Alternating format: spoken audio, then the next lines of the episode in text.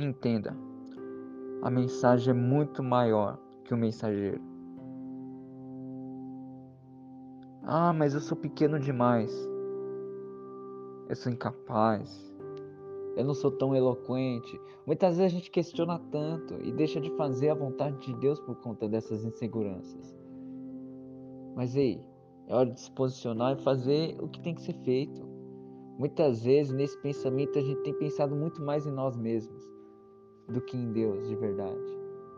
Talvez o seu medo é todo mundo vai olhar para mim e vai achar que eu sou arrogante demais.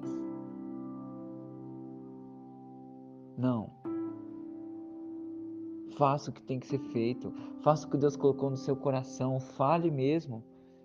Para que tanto medo? Quantas vezes a gente tem fugido de quem nós somos por conta dos medos? Se você deixar de ser quem você é, o mundo vai ter um espaço exatamente vazio do teu tamanho. Porque se você não for você, ninguém vai ser você. Não fuja de quem você é. Sabe? Eu sei que muitas vezes o medo do fracasso vem, mas não se preocupe. Leve da mensagem que Deus colocou no seu coração. Sabe? Inclusive eu tive uma experiência desse tipo. Eu já ministrei uma vez na minha igreja. Foi a minha primeira vez, aliás, né? E na ocasião, obviamente, estava muito nervoso.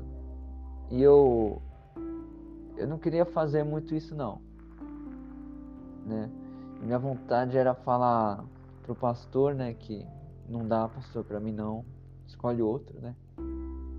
E antes do culto, antes do culto começar, né, tem uma salinha que é disponível justamente para esses ministros que vão ministrar e tudo mais, né? Eu entrei lá, comecei a falar com Deus, muito ansioso, né? E eu coloquei diante de Deus isso. Falei, Senhor Deus, o Senhor sabe que eu não sou bom com isso. Nunca tive muita afinidade com isso, Deus. Agora imagina eu chegar lá na frente e começar a gaguejar demais. Olha a vergonha que eu vou passar. Ou se eu começar a tremer demais. Ou me der um branco total lá na frente.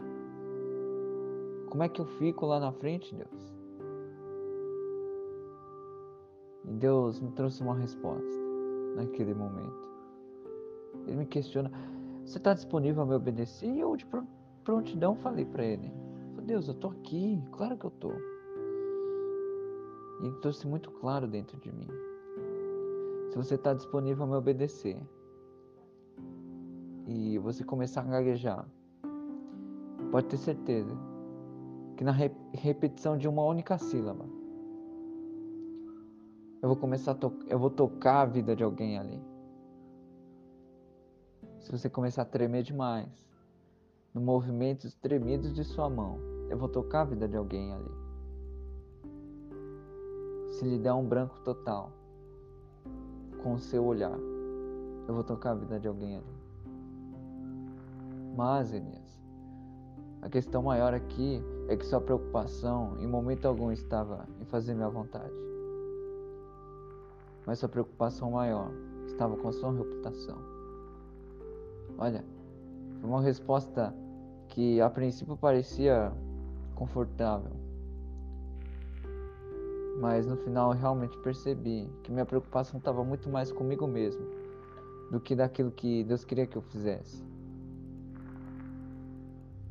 Eu saí dali, ainda assim com as pernas tremendo, com a mão suando e com a boca totalmente seca, mas com a certeza de que, independente do que acontecesse ali, eu não deixaria de fazer a vontade de Deus. Sabe que muitas vezes falta um pouco desse posicionamento em nossas vidas. Mas se der errado, se der errado, deu. Mas obedeça a Ele. Obedeça a Deus.